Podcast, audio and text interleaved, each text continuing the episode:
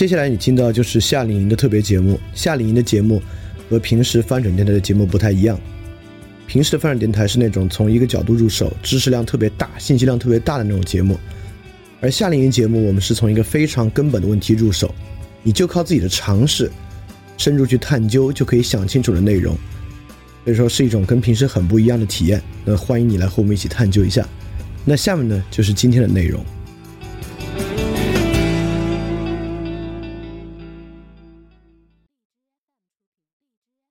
好了好了，来来来，不扯了。就是昨昨天有那还是提醒一下，因为因为昨昨天昨天到后面聊有一个很重要的东西，就是大家要拓宽自己的这个经验。要。呃，对，如果你要这么理解的话，可能就害了自己了。就是反正拓宽自己经验有各种方式，但还是跟我们第一天说的一样。我觉得后就是所有这种拓宽经验的方式啊，我觉得经验的丰富性跟这个东西本身的风险是成正比的。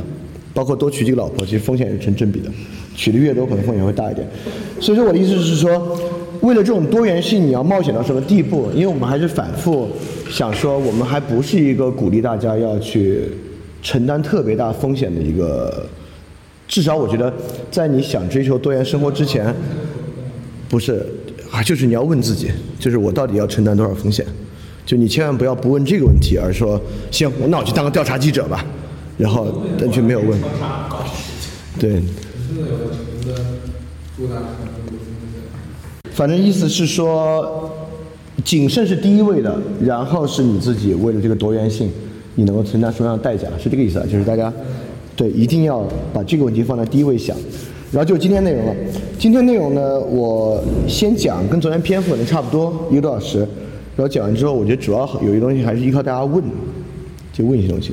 今天这个东西特别的实用性，就是基本上就是说，到底该怎么去把这个学习开展起来，包括里面的一些技巧等等的。当然，如果是技巧呢，它可就可能跟我这个个人的我的习惯和经验就有点关系。就我会说一下，我可能有什么问题，我才会用到这个技巧。就如果你自己都没啥问题的话呢，你可能也就没必要这么去做。好，呃，就从最最初最初的开始啊。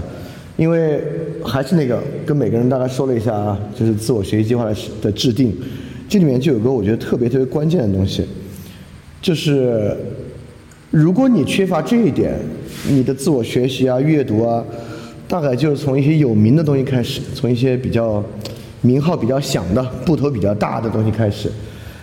但是我的意思是说，主题和话题式的学习特别特别重要。而且这个话题你千万别是个很泛的话题啊，就比如说如果智超，你这个话题是教育为什么不好，这个哇这个话题就大大疯了。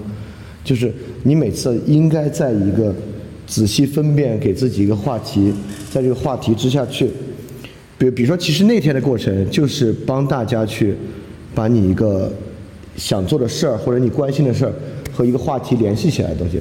比比如说那跟宋清聊大概最后那个话题就。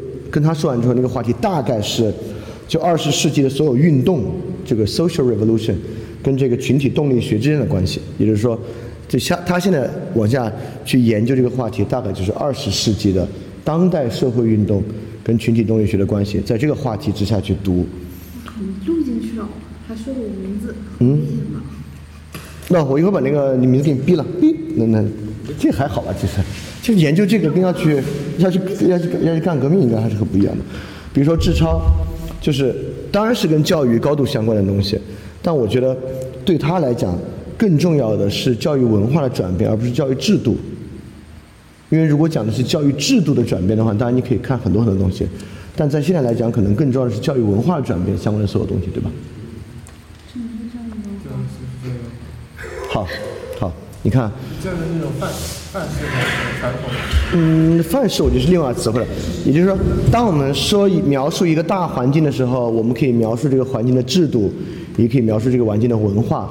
这个环境的制度大概是以规章、条例、组织方式，以那种成文的方式凝结下来的，包括大学的编制、奖惩机制、教育部跟学校的管理关系、学校内部的一套管理规章，对吧？文化指的是。所有这个环境里面，老师跟学生在这个互动之中，大家行为固化下来那些不成文的，但是对整个东西有非常大的影响的这么一些东西。也就是说，有一些细的规范，尤其是像你们那种过去不用背的，现在要背的这种东西，它呈现出来的是这个新生手册一个制度性的改变，但其实背后是由于文化的改变带来的。不是因为上级出了一个玩儿，教育部出了一个玩儿，以后新生手册都要用试题的方式来做，不是，而恰恰，来至少，因为你你过去那个学校它是教育改革的学校对吧？那我问你，因为你在学校亲身经历，教育改革一定是一个又有制度又有文化的东西，就学校一定它的从招生开始啊等等等等制度就跟其他学校不一样。那另外一个很重要是，你们学校的文化跟其他学校不一样，它有一套非制度性的东西。它没有文化。它没有文化。对，就需要我们慢慢去建立。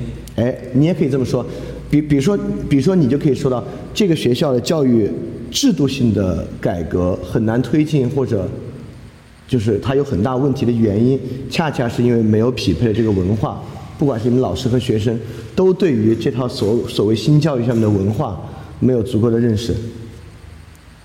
啊，你你你现在对于什么是教育文化大概了解点了吧？这个话题啥意思？啊？这个概念就是你们所有学生怎么看待这种所谓新的教育的方式的？就这个东西集合起来，跟你们学校之间形成一种这种对应的关系啊。比如说老袁在你们学校，他改变的就不是你们学校的制度，他在改变你们学校的文化，对吧？对吧？所以说，我认为你更关注的是这个，就从你跟你学弟学妹沟通上啊，就是这个东西，这个东西是你要关注。比如说，比如说半岛啊，就半岛现在关心的其实是当代生活状况的细节，对吧？说到底，还还真不是当代生活状况凝结出来的哲学概念，或者什么存在虚无等等的，更多是这种生活状况的细节，这是最重要的。对，比如说子涵，就是他了解的更多的是。更清晰的这个话题说出来啊，就应该是历史跟当代生活模式一种更清晰的关系，就怎么来的，类似这样的。呃，我就我就不一个一个举了，不一个举了。意思是说，当你说我要学习，我自己要学的时候，就这个东西是一个最重要的一个起点啊，就是这个课题到底是什么，然后立马就是很实用的部分了。当你有这么一个课题的时候，比如说宋先生课题。你一定需要对它有一个比较，呃，比较广的认识，或者说比较全面的认识。你首先知道二十世纪有哪些这些东西，可能有哪些人以什么学说在介绍这个话题，然后我再选择我去看哪些，对吧？这个从浅入深呢，有三个手段。一个手段是维基百科的 category。就维基百科 category 是维基百科的一个功能，它其实把很多词条合成一个 category。比如说维基百科就有 twentieth century revolution 这个 category，它有 social revolution，就是当然，我觉得维基百科的中文网站和维基百科英文网站基本上是两个网站，就是它不管是词条的质量和词条的数量，都都完全不是一个数量级的。就是很多中文网站可能词条就一屏，你去英文看的词条五屏。就是如果用维基百科的话，我们基本上指的就是用英文维基百科。所以说，这刚才的任何话题，包括当代生活状况的细节，甚至很多时候，当然中国当代生活状况的细节，在英文维基百科上未必有啊。但如果是美国的话，它其实维基百科有很相当于新闻一样的很多条目，每天发生什么事儿、什么事儿等等的，其实对那个来讲都会是个比较好的梳理。好，第一个维基百科是最简单的，就是你在网上搜，就你要你关心的事情。你拿它搜就能搜出大个维基百科 category。第二个东西呢是，就是在学术圈内人可能都知道，也是比较轻量化的，叫文献综述，就 literature reviews。文献综述的意思就是我写这篇论文，这篇论文没有什么我自己的新的东西，但是我把从开始到现在跟这个话题相关的所有学说人他们的特点，用我的一个脉络脉络把它串起来。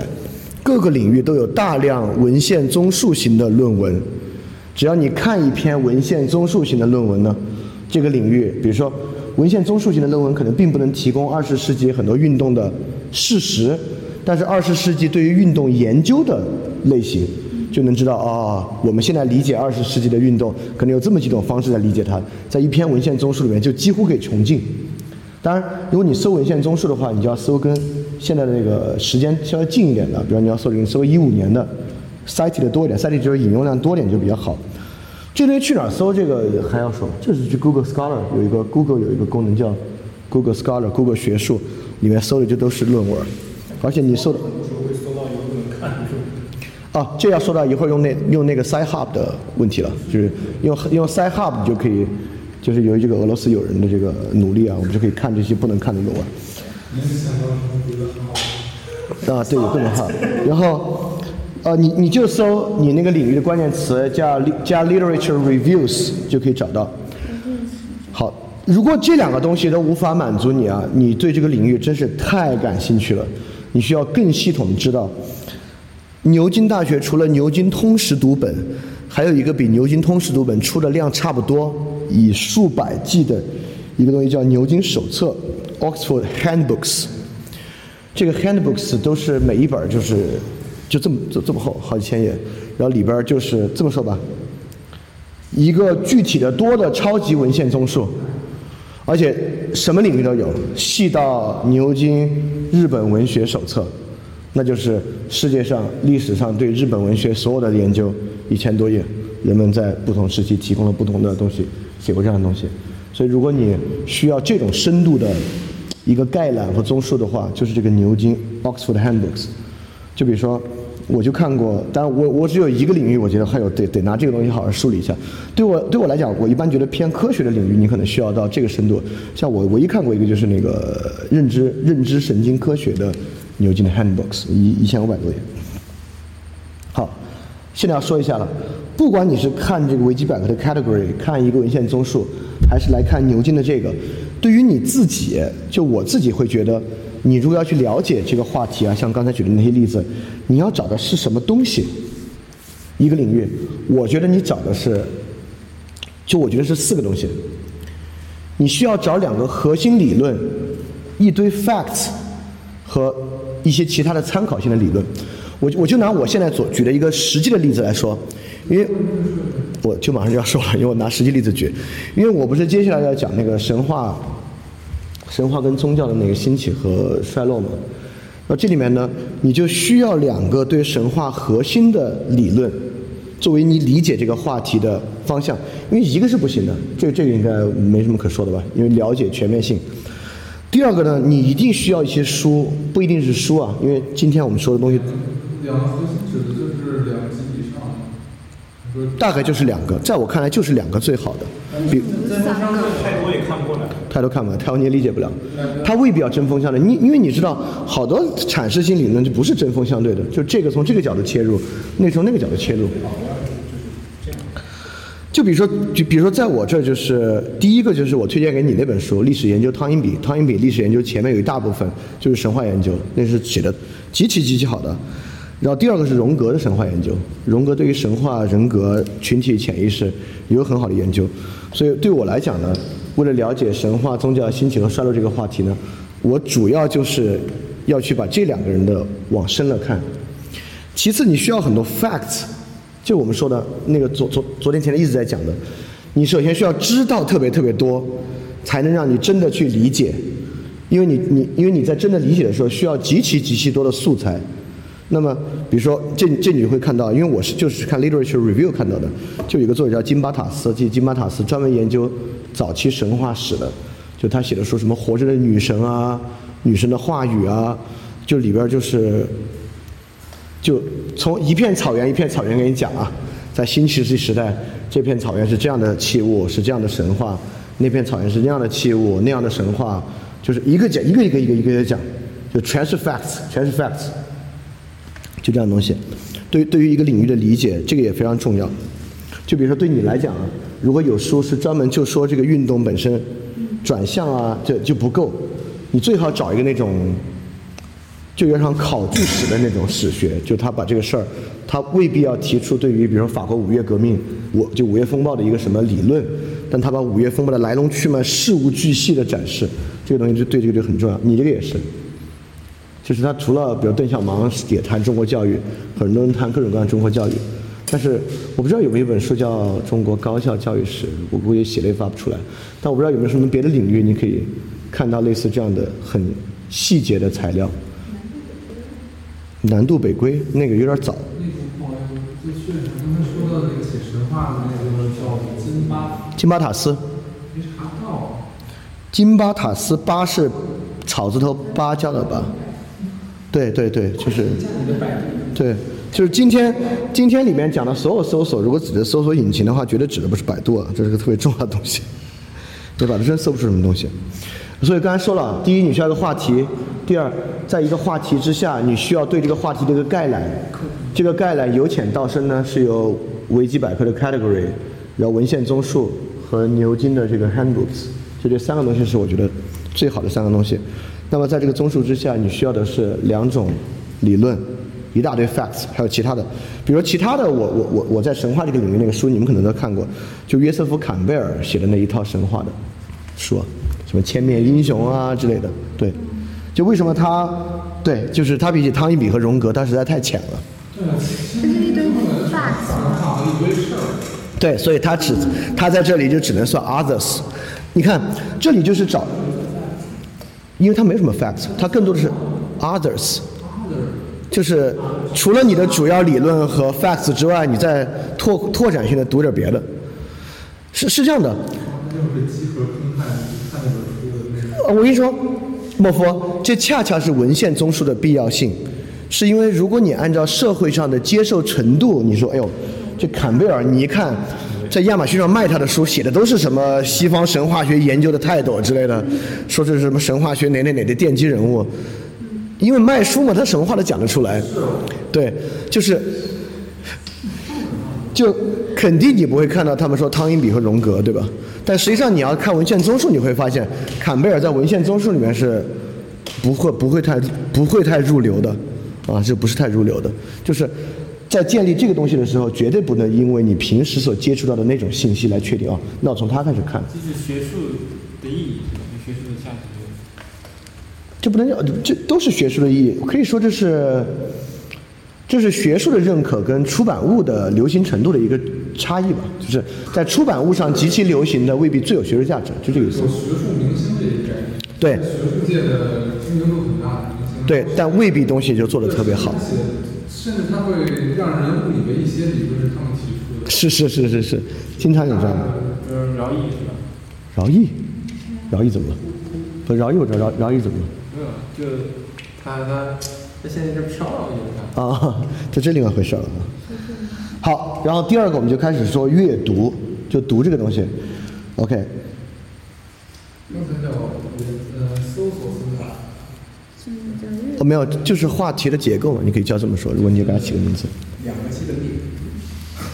然后阅读两刚才两个核心，一个 facts 和 others，嗯，others 就是其他你稍微拓宽点东西。那个 others 就是对。就是 others 还是应该看一下我一般看 category，然后论文，然后然后文献综述，然后再看 handbooks 对，一定有什么教育史的 handbooks，因为它这么多都不会是教育的 handbooks，肯定有教育史的 handbooks，你就应该值得继续看。对，我们德意志教育史 handbooks 可能肯定会有。第二个说阅读啊，阅读第一个就要说说读论文这个事儿，要说说读论文这个事儿，这事儿还真是值得一说。呃，首先，论文的阅读绝对不是去搜，你 Google 有一个功能叫 Google Alerts。Alerts 呢，就是你设一些关键词，然后他平时给你发过来。我之前这么发过，你说什么 neuroscience 啊，什么 cognitive，啊比如说把哪个脑区啊，他给你发论文，你发现就是不是看不懂，就你抓不住它的重要性感受，你就觉得干嘛呢读这些文章。所以我觉得读论文这个东西听起来你可能觉得太学术了，这不像是我一个不干学术的干的事情，跟我们最开始启动材料里面的有关。你最好去关注几个作者，也就是说你持续的去跟踪他发的论文，这个量其实很小，就是猛疯了一年发十篇，什么？对对，因因为因为你会发现很多作者他在经历了一个很高产的周期之后，他他以前比如一年三四篇三四篇的，现在不怎么发，那你可能就要去找找别人。所以这个意思是说，你一定要去跟几个作者而且我们既然说论文啊，指的就还不是去回头读哈贝马斯的论文，那个也很重要。通过论文，你要了解的是新的东西，比较新的东西，不管是科学的还是非科学的。所以在这个角度上呢，你怎么去找到一些相对比较好的作者呢？这其实挺容易的，就是这个作者，如如果你觉得一个好作者，他引述了某个作者，你可以试试。不是不是不是，那个 Google 就有这功能，就是任何领域，在这个领域之下引用的排名数量，你就找那种还活着的，因为肯定比如说社会学领域的马克思肯定在前面，那你不用跟马克思的论文，比如说你就看前二十，哎，有一个居然才四十多岁，那这人了不得，对，那你就得跟着看他的，因为他他要才四十多岁的话，他就还发论文呢。就他在四十多岁，因为是这样的，你需要把那个引用的时间缩短。比如说，你说那我查的是从一九八五年到现在引用量最大的，那肯定是都是过去的人，马克思啊、福柯什么的。但你要查的是一五年到一八年这段时间内引用量最大的，就能找到一些新的人。这些新的人很火，比如说经济学领域，你很快就会搜到我我给大家发的那个机器人跟工作替代面论那个阿西马格鲁那个那个土耳其人。就他的量就很大，他发很多的论文，包括之前我们讲的那个 Martin Nowak，要你搜这个群体动力学领域，你就很容易搜到 Martin Nowak，Martin Nowak 你就可以跟踪他发的一些论文来看。我跟你说啊，你你如果真的习惯用这种方式求知的话，你只会恨他们发的论文量不够大，因为论文太精炼了，就求知效率太高了，就是你会发现。Martin Nowak 后来写那个《超级合作者》，翻成中文也这么厚一本，其实就是他那篇论文扩展写出来的。你要真把那篇论文吃透了，你也不用看那么厚一本书。好多这种学术明星啊，最后出了本书，基本上就是基于自己的某一篇或某两篇论文，加好多好多材料把它扩展出来，写一个科普的公众版本。不是不是不是理科领域。其实理科领域也是啊，比如说神经科学算理科领域吧，达马西奥的嘛，也是达马西奥也是基于他的几篇论文的。化学、物理学，我不知道，比如普利高津的那个确定性的终结会不会是某篇论文，这我就不知道了啊。对，因为因为这两个领域我确实看的太少了，对，但至少数学那我看不懂，不好意思，这个这个领域我确实不太知道。凑凑一本书，先先讲这个我这个问题怎么来的，讲讲讲三分之一，而且，对，而且你刚才说这个领域好像变成科普书的也少，而且搜这样，在你搜论文的时候，你很快会发现另外一个你求知比较好的一个题材，就是论文集。就比如说教育文化这个，很可能美国，你知道他们经常是他们我们有个学术会议，这学术会议就是关于教育文化近十年的转变。然后这个学术会议结束之后呢，他们就发一本书，这书虽然挺厚的，一翻开三十篇论文，然后你就完全可以找里面合适的论文来看。这是这是我我我我这是我自己的一个感觉。我是从这是一八年，我大概是从一七年下半年开始，才频繁的发现，怎么搜到的论文集越来越多。这可能这可能因为你搜的词儿越来越具具象了，越来越接近他们最近的新词儿了。所以这种东西呢，你搜出来好多都是论文集，然后论文集真的特好。我跟你说，论文集真的求知效率太高了。这个大家一定要讲究求知效率啊，因为当然你去啃那些大部头的书很好，那毕竟现在这个如果说知也知知也无涯，神也有涯的话，现在书的总量跟你这辈子的差距越来越大。如果你能用论文集的方式来看的话，是个特别好的事情啊。而且论文集的量非常非常大，能够选进论文集的基本上都还可以，当然也不不排除有特别糟糕的。所以如果这个论文集里面就是里面有阿西马格鲁的一个东西，那好奇不，论文集是在 Library Genesis 上面搜到的。一般他们会叫 Journal of a what what what what，Journal 就是不是 Journal 叫对月报啊、周刊啊等等，就是他们一般其实叫就 Journal of 什么 Seminar Journal 什么什么东西啊，就这样的东西，叫这个名字的就是论文集，嗯，这个很有用。这里还是不太能，就是就是根据需要一下的搜出来。记不住你们写的。不不，一是一是这个，第二是我觉得如果你现在还不确定的话，不是搜索的原因，是你那个话题不够具体的原因，是因为你其实还不知道那个话题究竟是什么。就比如说你现在对于科学范式，那我我觉得北美肯定有什么科学哲学年会，哪个科学哲学年会？今年就是库恩，今年这个科学哲学年会讲的就是库恩的一个什么什么东西。那比如他们那个年会出来的那个 journal，那可能里面里面就全是你要的各种不同的人对科学方式转换的他们自己的研究东西，对吧？所以就是你你自己只要这个话题收的够窄的话，百分之百能找到这样的东西。好，马上就说第二个，说这个阅读节奏的东西。这个阅读节奏特重要，就是孔子跟孟子的年代嘛，你能找到书就那么多。陈嘉映他们早期的时代，可能也就几十本书吧，在文革的时候，他们上山下乡的时候，你能看到书的总量就几十本。现在，其实现在我的 Margin Note 里面就三百多本书，就已经超出了阅读上限了。说实话，就是现在可以读的书实在是太多了，所以判断书籍的详略特别特别重要。这个时候你可能会觉得，那黑格尔的书肯定是精读，我觉得还不是。说实话啊，我真觉得不是。我觉得应该精读的书是那种，哎，你说，哦我以为你有个假设，你说说听听，挺有意思的。哪种书你觉得最应该精读？呃，我就想不出冲突，但是好，跟我语言风格相近的，那不是，那这个这这对。是那个风格嘛。是那种有大量材料分析的书。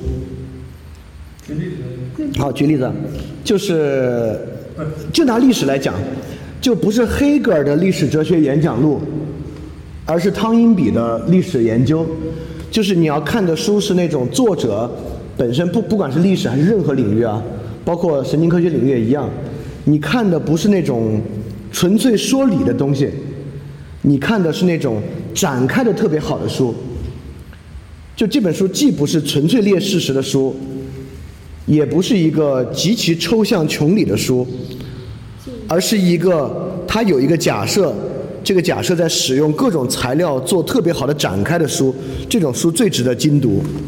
就比如说，在这个程度上，塔勒布的《反脆弱》是一本很值得精读的书，就比他的《黑天鹅》更值得精读，因为《反脆弱》是一个用了大量例子展开的书。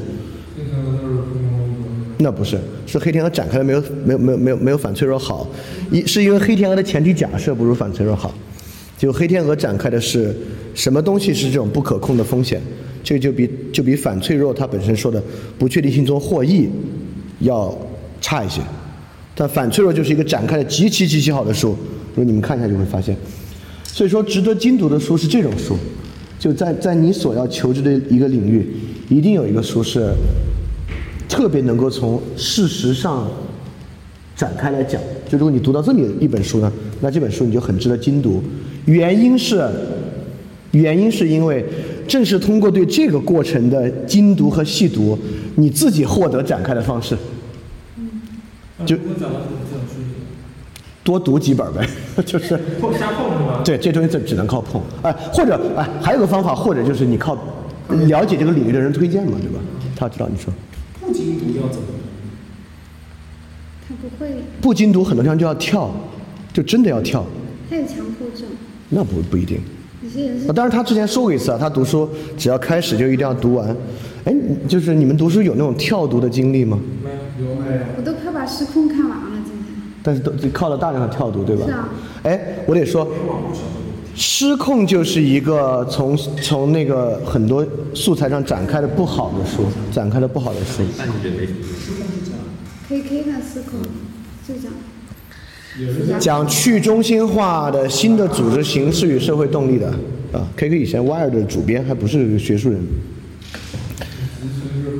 对你读什么书是跳读的？啊，OK，还有什么是跳读的？呃，是这样的，呃，跳读的能力是要有的。比如我读那牛津 Handbook 就是就是跳读的，基本上有明显的跳读的办法，就是看 abstract 看对，就是看 abstract conclusion。其实平时的书也有，大多数人的行文在章节在每个章节还是有一点点那个章节的脉络在那儿，有时候该跳就要跳。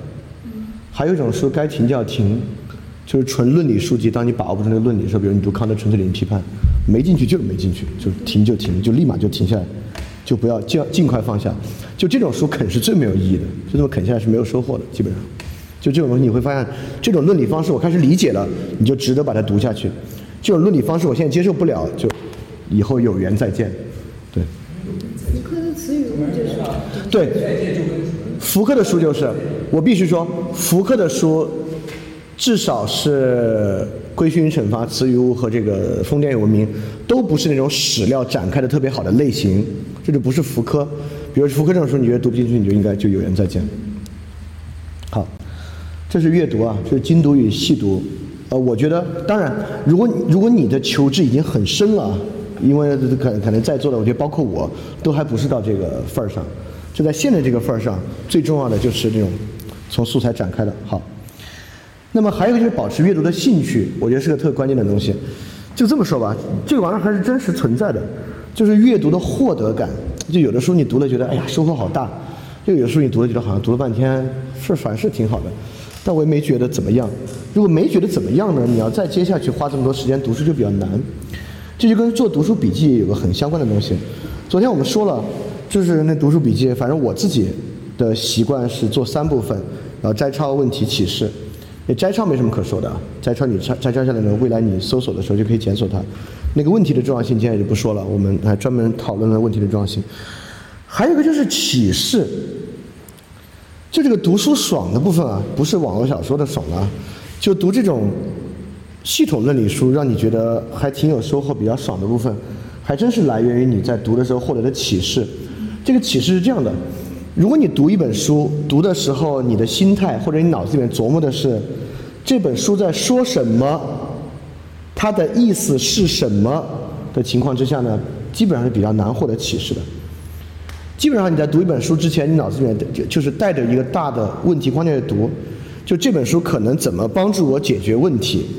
我就举个比较难举例的，可能可能不，对，不是解决问题，就是先了解问题，或者是有更深入的思考。那么我我我我我就给你举实际例子当例子，这个我举个难举点的，就比如说读金巴塔斯这种 facts 的书。你总结 facts 的书问得出啥问题呢？就是拓拓就拓宽一堆事实呗，但其实还不是。呃，也就是说读之前你还是得知道知道这本书写啥的。我就这么跟你说，你你说。西西方的衰落和历史哲学演讲都是同一类那种讲历史哲学的书吗？对，是这样的。西方的衰落就更像黑格尔那种，就不是细节展开很好的。西方的衰落甚至有散文的性质。就是这种书，如果你是读西方的衰《没落》，斯宾格勒那个是吧？就应该是你觉得读的特投缘，觉得哇字字珠玑啊，就应该接着读。如果你翻两页觉得这个有点没进去，就可以搁下那种书。陈嘉映那个良好生活还是字字珠玑啊？陈嘉映良好生活，我我我我我我必须得给你说一句，呃，比起说理啊，良好何为良好生活，就不是那种从例子上展开的最好的。但说理就是典型的需要，就字字珠玑、极极其值得精读的书，就是它是那种特别特别好的从例子上展开论述的书。就我跟你说，真的这种书，这种书你要精读一遍，对你自己的收获特别特别大。就就教你思考嘛，说白了，我们说的俗气一点，就就是教你思考。哦，我我我再我再说回到那个，什么叫这本书如何帮我解决我的问题啊？就是你在读金巴塔斯，比如说 就那女神的故事吧。你肯定先有点知道这本书讲的是啥，对吧？大概它的梗概。那这本书讲的就是在男权社会之前，人类经历了几场极其漫长的和平的、温和的、平等的母母系母系社会时代。这个社会里面的神话都是大量对母神崇拜，就母神崇拜在这在真正塑造那个时候，包括他们对于战战争啊等等的东西都来源于这儿。这本书讲的是这个，然后在这个上举了极其极其。极其极其多的例子，莫夫，你知道我之前写那个，对，里面说到了这个，我我自己有一个大概的理解，就是母系氏族跟父系氏族的区别，所以这本书的启示就是，由于你之前有那个想法，在读这些 facts 的时候，就是我说那个，你就可以把它连起来。哦，这个例子不是我之前那个，就就这种东西，就这东西就会让你觉得这本书读的特值，在阅读过程中你会觉得。就收获还挺大的，对，所以我的意思是说，在你读这些书的时候呢，你还是脑子里面要带着不是他在说什么，而是他在他如何帮助我解决了我的问题，去读这个书。这样的读法呢，你会觉得收获比较大，这样你还比较容易读得下去。也就是说，哎，这里啊我我再说一个操作性细节了。Margin Note 这个软件，或者你用任何软件，都可以做摘抄，把每一句话摘出来。我觉得要养要一定要养成一个良好习惯，就是把这个话摘出来的时候，自己在上面一定要评几句，而不是这句好好，再接着读这句好，这句好，完了之后，不管是再回来看你的摘抄，还是摘抄过程都机械式的，就相当的机械式。这句好，这句好，有道理，这句行。就如果你这句话摘出来，你脑子开始想，我要我要给这句话 comment 一下，当然你别 comment 这句写的真有道理，就是就你的 comment 最好还是跟你的一点点想法有关，这句话怎么怎么了。就如果你这么去读的话，这本书你自己那种收获的感觉就会大，收获的感觉大，你就会更愿意去读书。然后刚好说着，就要说一下 Margin Note 这个软件。哎，有有多少人已经在用？要都在用就不说了，在用 Margin Note 的，要用。我跟你说，Margin Note 是唯一值得拿来用的读书的软件，真的，the only tool you should should use。而且开发的好不好？好疯了，对吧？就是你所有你要的功能，就是 Margin Note 提供的功能。啊？我怎么感觉他就是能把那书框起来，然后做一个那个大纲概览。这已经很方便了。对啊，这已经比就这个就很。OK。那那你说这个功能在其他软件上能怎么用？那你可以再开个呃 Xmind 在旁边标注一下，自己打一下不行吗？那那用 tag 把它串联到一起呢？按照数据查询，还有这个，那当然了，你这对吧？嗯啊，我我我介绍这个软件，是不是有好多人还不太知道这个软件？你教一下我怎么用。对对对，我我给我给大家说一下，就只会用那个。嗯，我给大家看一眼吧。Mar 适合电子电子边缘这跟谁啊汪丁丁推的。对，这是汪丁丁老师推的，首先这不是我的。汪丁丁推的。对是汪老师在他在学汪丁丁。对，呃，你别说汪丁，汪老师岁数虽大，但是跟这些时髦不不能叫时髦啊，就是他采用采用新方式、新手段，还是非常非常潮的一个人。不是那新 Margin Note 下载率之前不，这有点贵，这软件。两百多，它大概就是这么一东西，东西挺简单的，就就你可以把这个书都导进去，分门别类的存好，然后存好之后呢，你就可以给它做一些笔记。这笔记做起来其实也特别简单。它可以做那个叫什么呃我买的那个七十八块钱，我没买完整版。flashcard，就是，就就你你你你你就可以自己从这个书里面摘出东西来，按照这个层级方式做你的这个笔记。这个怎么打呀？就这个。这个嗯，我就不。就在这儿，这个三个点点哦。就是打，对，然后而且特别好，就它直接框出来就在那个。对，直接框就来了。而且比较好是在哪儿呢？就是你在这点这就跳到这一页，是啊。你用其他的软件，什么 Xmind，它怎么能哎这个关联关系很弱嘛？一般我喜欢用那 Mind Map。你看，我就没有 mind，它它它有 mind map 的模式，你就可以看出来一个，我就是用 mind map 模式，做一个思维导图的。就思维导图的模式，它不管不图，但由于我做东西量大，就 mind map 看特麻烦，我还是喜欢用这个大纲模式看，这个这个没没关系，这这是每个人自己的。就是所以说你你你一本书就可以用这种方式读薄。我跟你说，我用了 Margin Note 之后，我就意识到一个什么东西，很多书再也不用看第二遍了。你你一你过去一定会有一些书，这书读了，你未来做一个什么事儿，想一个什么问题，意识到，我靠，不就那本书吗？然后你突然发现忘了，忘掉里边的细节了。你要么重新读，要么你你过去仅仅是做过一些摘抄，有一共三十条摘抄，你一读不够，就没有从我的三十条摘抄上找到我过去要的东西。好，你的好朋友来了，就是 Margin Note 啊，啊不是您不是你说您不是说摘抄没有发现摘抄没有发现怎么办？一定要写啊，下面写，写啊，他这是写了很多。，就你你就一一定要往下写。有一个问题就是说，你在看这本书的时候，你的只有苹果可能有不足以，这东西只有苹果有。只有苹果有，确实会对，可能确实会已经可以关掉去了，就说啊，已经可以跟我无缘了。不是，你们你你你你你们未来可能会买个 iPad 或者 MacBook，我用 Word 文档做做。不真的这个小，这这么说吧，就最最简单的一个功能就是这个，你你你们觉得这功能要不要紧？就是我就是我从我的移动就可以跳到这一页，它是上下文。还就还行啊，没有，这不是不是你如果可以，是看教科。书的话，你你看教科书的话，你用这个心智地图，你会特别清楚。比如说第一章、第二章、第三章，第一章这这个也可以然后马，上就你点它不不错就可以展开。没有说没有你就可以这里面展里面我我的问题是那个你在看之前看一本书并做摘抄的时候，你的水平可能是以至于你无法把所有的点。哎，这肯定不是 Margin Note 能帮你做的。这是这对不是我的意思，说那其实有时候还是有必要再读一遍。哦，对，不是说 Margin Note 可以替代所有书的重读啊，只是它确实确实解决了很大部分很我我真的用这个之前好多书就是觉得哎挺重要，像之前读过一个叫，哎，群体性孤独这样子拿 Kindle 加那个印象笔记，然后这样子做摘抄，加做加做。但这个比如说未来要点到这个地方到底在哪一页，它的上下就比较麻烦。哦，是哦。对，这就比较麻烦，就到不了那儿。哦，不是，是说这个书在原书里的位置。对，除非原书是那 ORC，但是那么搜多麻烦啊！一一一共搜出五十个这个词儿，一个一个分别到底是哪儿？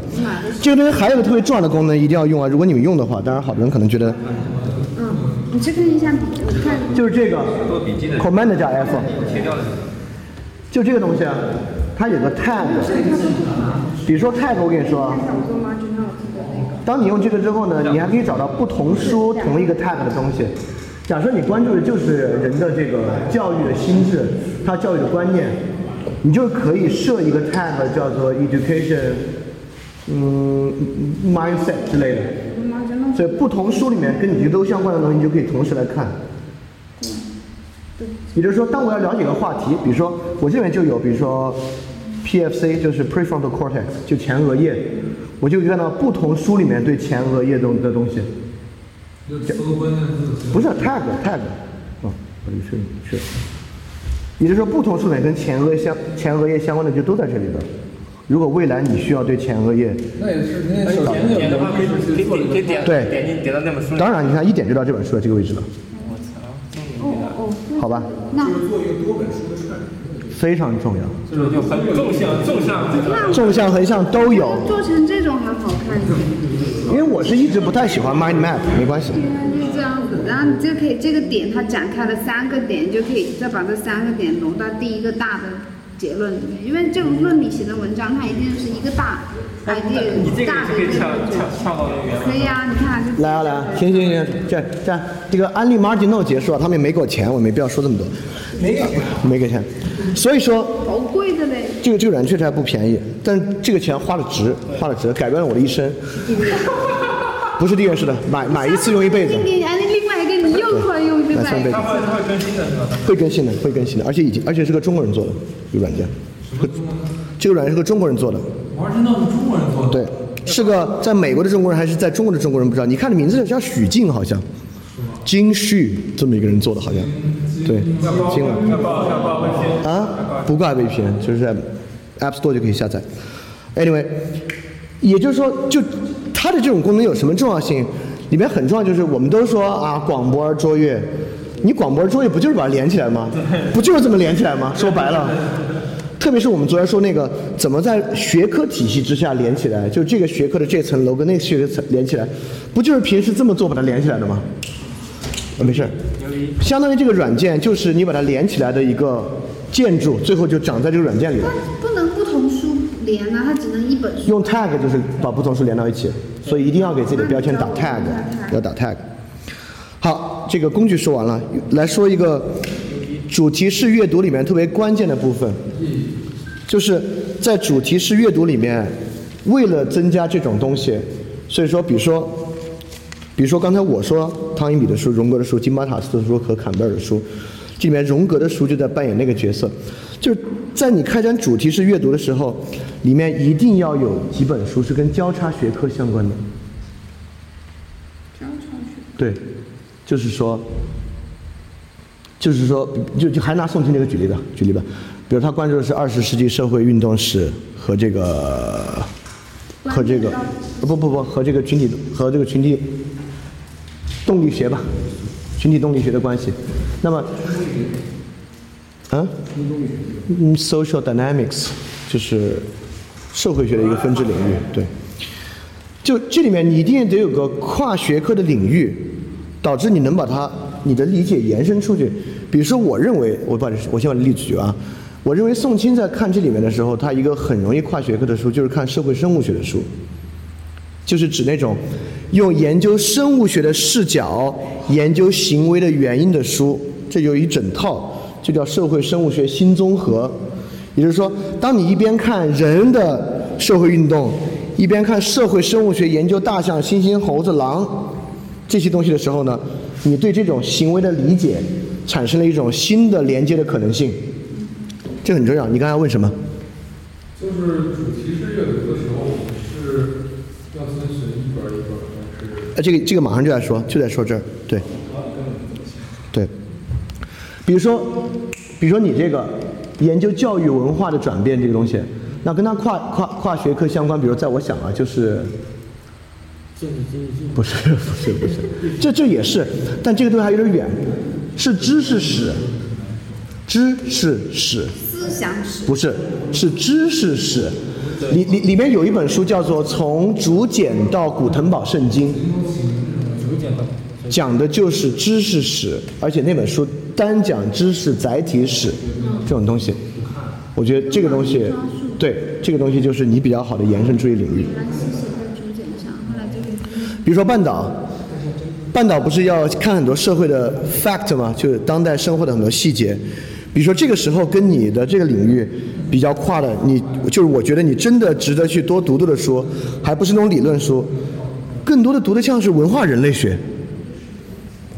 文化人类学，就是那种文化人类学著作，就像是，不是文化人类学的，像是有一个叫有一个叫养猴人，所以说我觉得你搭配看那些社会事实，你你应该扩展出去的，跟他跨领域，能够帮你引到那边的，就是类似文化人类学的书，就跟你平时了解这个社会事实这部分的连接就相当相当大。所以说哪个？希纳尔那不是，西梅尔不是。你看，西梅尔就不是从具象的社会现象里面发现什么，而是从一种抽象的社会现象，比如说货币交换，从货币交换这种抽象现象里发现什么。但他更多的是从，就看文化人类学，哎呀，就那个江城嘛，文化人类学说，江城其实寻路中国，从这些书里面看如何从一个，这三本书你不知道吗？海彼得海斯勒写的那个，一个美国的文化人类学家在中国的三本书，非常值得一看，很有名啊，《江城骑士寻路中国》，应该还有一本叫什么来着？就这三部曲啊。不，他他好像还有本嗯好，OK，没关系，就这三个都很值得一看。就这三个，我觉得你都很值得一看。对你来讲，你看这三个书，你再回来看任何地方的社会现实，你看到不管是真实故事计划里面他写的一个故事，还是虎扑上这两天他们吴亦凡 diss 虎扑，他们互相 diss，你从这边就能找到从这么细节的一个生活现实里面提炼出来的东西。对，你可以试一试江城，我电脑里有，一会儿发给你。对，CUE 什么意思啊什么？？diss 嘛，diss 还有啊，就是江城那个就是不不记得这些细节。对，就比如说，比如说你，就如果真的是读，呃，西方的没落和历史研究啊，我觉得就是再往下扩展的，跟经济学相关的经济政治史吧。比如说有一本就是布考克写的，我现在读特好，《德行商业和历史》，研究英国工业革命发展过程之中，既有历史，又有这部分人的观念。这里面德行、商业和历史，像这本书特好。子琪，这一会儿，因为子琪那天说的主要是做什么，而不是看什么，是做什么。好，这里就说到了，既然你的主题是阅读了，你一口气找了六七本书读了，这个东西我就先先得问个问题了：你们有读一本书，由于其篇幅过厚，或者甚至篇幅都不怎么厚，不是不是放弃，你读觉得哎呀，越看的兴趣越淡，越看兴趣越淡，越读越读不下去的情况，兴趣越淡。比如说像都不用那么厚，就是那种三百页的书，有没有三百页的书一口气读不下去，就没法一口气给它读完的。对，经济学的读不下去。对，是这样的。如果你从来读书的习惯都是一口气读完，中间也也也不会断啊，我那我还挺羡慕的。我觉得这可能是个更好的习惯。反正我做不到啊，就我读书还真是，你要一五六百页、三四百页的书，你让我就看他一口气看完，有点我有点看不下去。所以我自己读的方法，你都找了六七本了，就是六七本一起读，看一节或者看一章换一本，看一节看一章换一本。我同时因为是主题式阅读，你读的是一个领域的东西，所以它不会看穿，反而会互相印证。很多时候会发现，当然，对，OK，就如果我觉得你用这个读的方法读的不是一个主题的，可能会有点儿连不上，或者稍微跳的比较厉害。但我觉得如果是读的一个主题的书的话，是不会串的，而且会很好。而且我跟你说，自从用这个方法读书之后，完书率大大的提升。真的，因为往前读一节可能就十多页、二十页，很容易，你就换。读完六本，轮到他的时候，对他的新鲜感已经又积累起来了。再往下走二十页，这个一个月就好好本书读完了。我我我不是之前好几年春节都没回家，就在北京读书嘛，就是找八本书，就就落在桌上，然后看一节，然后换一本，看一节换一本，看一节换一本，就就可能七八天就很厚的八本书都读完了。就因为他们讲讲的讲的话题差不多，所以就那种连续性可以大。还很强，而且你还可以保持对一本书的新鲜感，不是说我操黑，我实在看够了黑格尔他妈举这些例子了。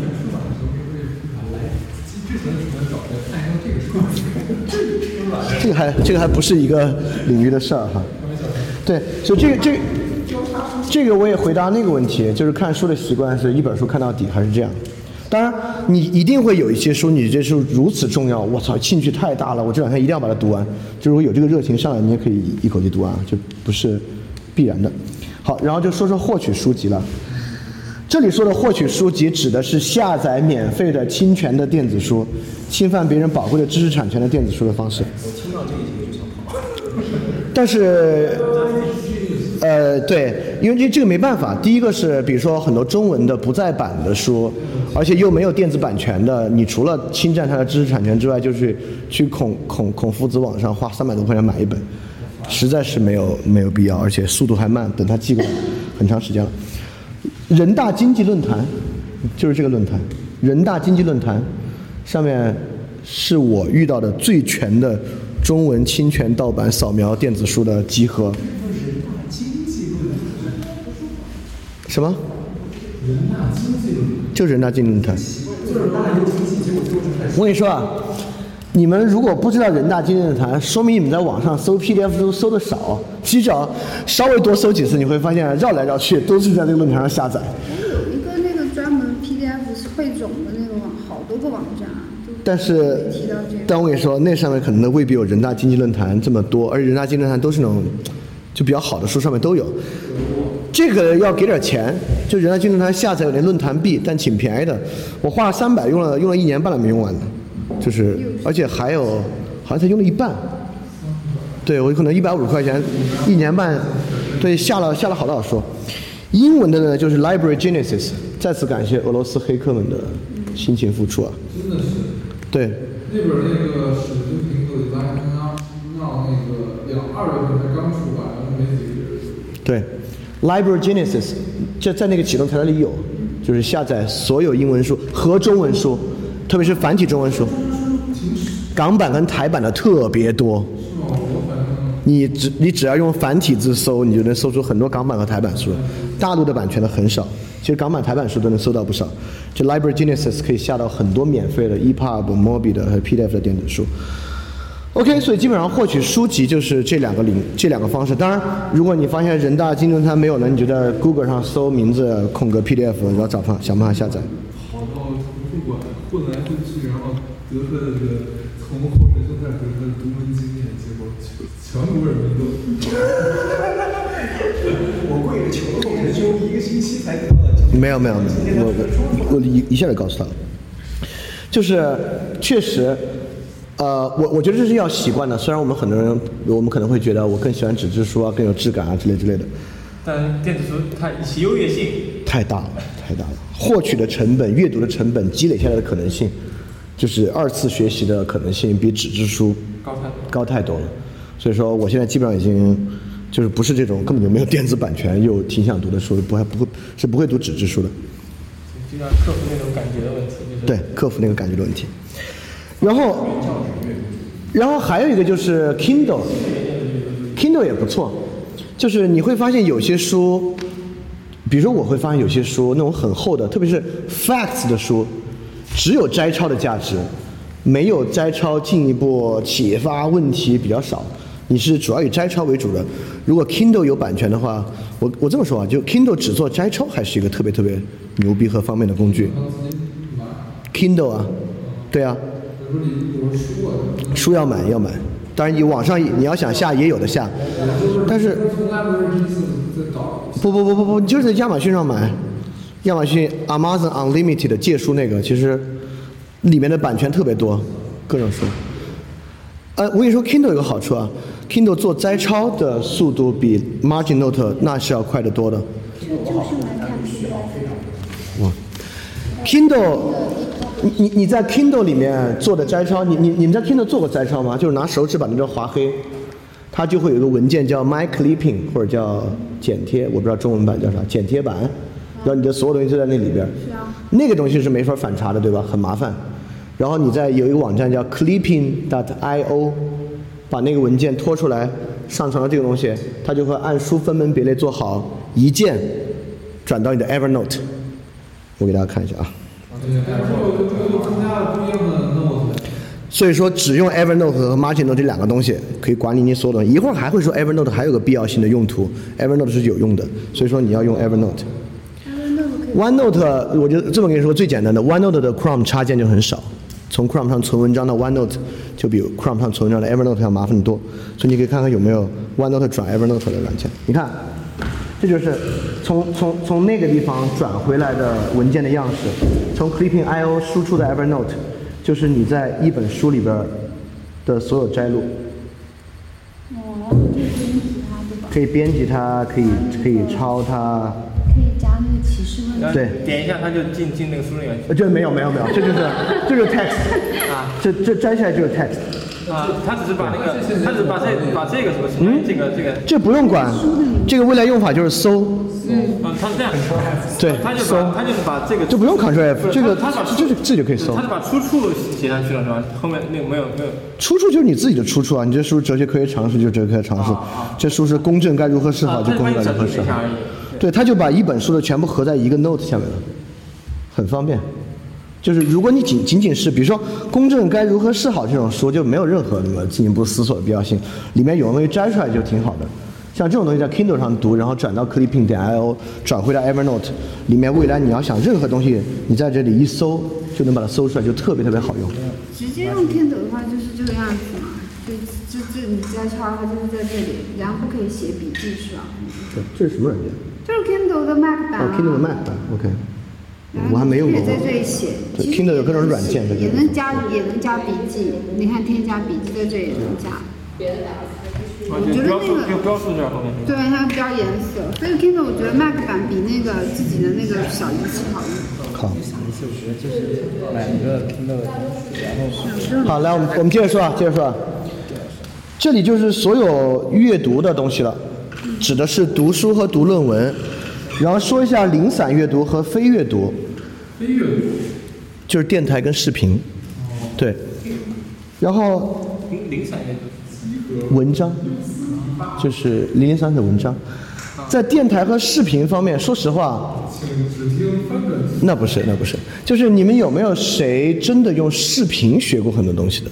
我哎，其实你在 B 站 B 站大学上。B 上，站大学啊，那是什么视频呢？视频，老师上课的那那。你为什么不听音频？我想问一下。也听，就是说视频有时候它有些板书嘛，你需要那个板书。好像还好。比如说那个语言哲学那的话，就会有什么争争执表啊那种的。嗯嗯嗯那如果我听音频，就不知道他在讲什么，他就要对着那但个。但有些不是就是到不了了，就是已经被封了这个。啊，这个这这这这这这这不重要，你要你要想找都找着。但我自己一直有感，我我我有个感觉，就我到现在都不太能通过视频学东西。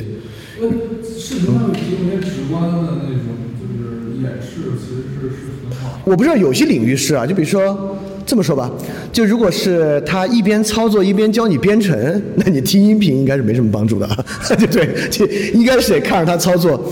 但这种学理性的，我真的有点进不去视频。是这样的，我觉得书有个好处啊，你可以反复的，我这段话没懂再来一遍，还没懂还来一遍。视频你就在里面，在里面就 what。